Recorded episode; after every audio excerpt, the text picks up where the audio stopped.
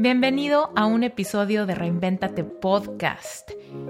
Aquí es donde contesto tus preguntas frecuentes, tus inquietudes, temas que te dan curiosidad y todo lo que me preguntas vía Reinventate Podcast en Instagram. Vámonos rápido, yo soy Esther Iturralde y este es un episodio de Q. ¿Dónde están las fugas de energía? ¿Dónde están los sabotajes? ¿Dónde están los complejos?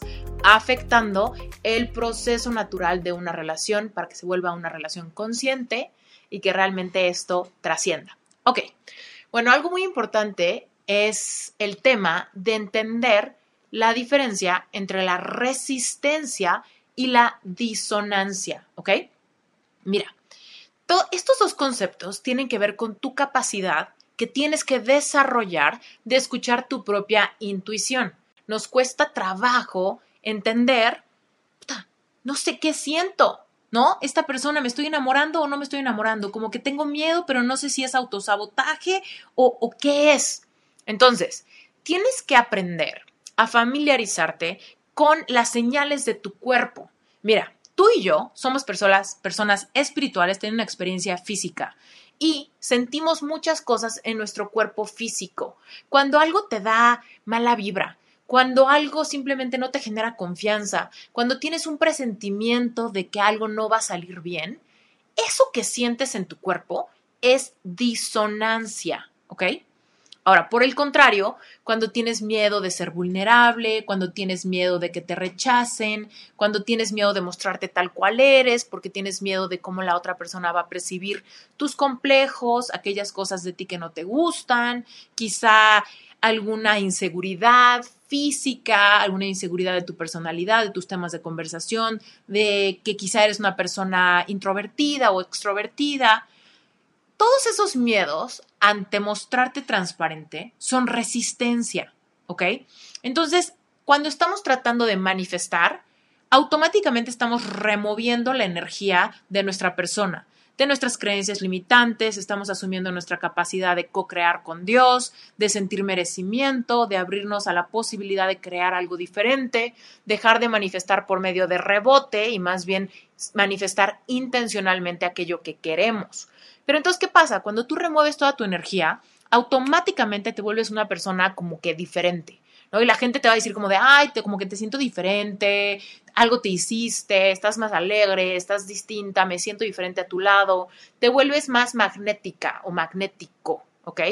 Entonces, cuando esto pasa, es posible que empieces a manifestar cosas, es posible que tu ex te busque, es posible que varias personas que quizás están cerca de ti se empiecen a sentir atraídos hacia ti, que empiecen a sentir curiosidad por ti, que saques Tinder y te hagas match con 40 personas, ¿sabes? O sea, hay muchas cosas que pueden surgir cuando tú te abres a la posibilidad de remover tu energía, simplemente porque al remover cosas y al hacer la ley del vacío, tú generas que como como abejas a la miel, lleguen diferentes personas. Y eso no quiere decir que todas las personas que lleguen o la primer persona que llegues, tú ya debes de empezar, ah, como estoy tratando de manifestar, seguro es una señal, entonces seguro es él, entonces ya en tu mente te imaginaste tu boda, tus hijos y tus nietos.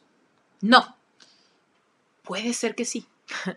Pero no te vayas como gorda en tobogán, sin prestar atención a tu intuición. Tu intuición es tu sabiduría divina. Mira, tú eres un templo del Espíritu Santo, tú eres creación de Dios, eres un ser espiritual teniendo una experiencia física.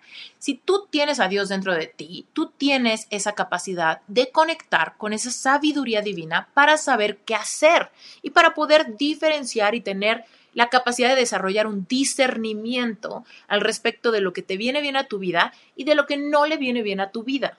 Entonces, cuando tú empiezas a manifestar, puede suceder, te digo que a mí me sucedió, empezar a salir con alguien y decir, ah, ya, esta persona es, seguramente es, seguramente ya lo manifesté, seguramente, Y sabes que las cosas eventualmente no sucedieron y solamente en retrospectiva me pude dar cuenta que realmente había mucha disonancia.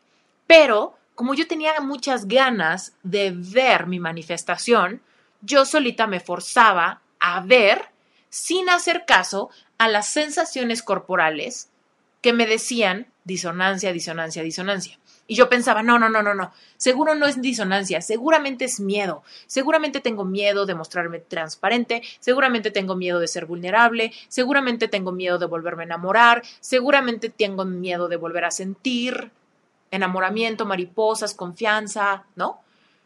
Entonces yo solita como que saboteaba la capacidad de yo ver desde la posición del observador realmente cuáles eran las señales de mi cuerpo conectando con mi intuición, mi sabiduría divina, para poder un poco discernir al respecto de qué cosas es, todo lo estoy manifestando, pero no porque tú lo estés manifestando quiere decir que te lo tienes que tragar o que te lo tienes que quedar o que te tienes que casar con esa persona.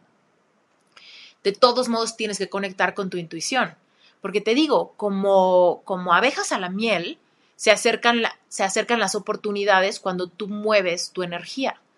Entonces, si esto te empieza a pasar y de repente llega alguien, no automáticamente te vayas como gordo o gorda en tobogán, que digas, ya me dejo ir en esta manifestación y, listo, ya me imaginé mi boda y ya estoy súper intensa o intenso en mi mente, ya le prediqué a todas mis amigas, ya tengo su foto en mi protector de pantalla en el celular. No hagas eso, ¿ok? No hagas eso date espacio para el silencio, date espacio para meditar, date espacio para reconectar con tu cuerpo y para interpretar las señales de tu cuerpo. Cuando sientes algo negativo, pregúntate, ¿esto es miedo y estoy saboteando por resistencia? ¿O esto es intuición que me dice que quizá esto que parece oro no es oro?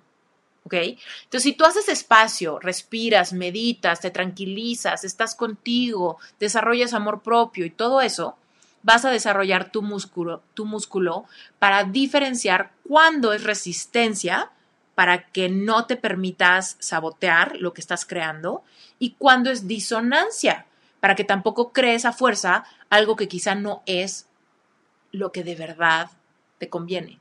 ¿Ok? Entonces, esa es la diferencia entre disonancia y resistencia.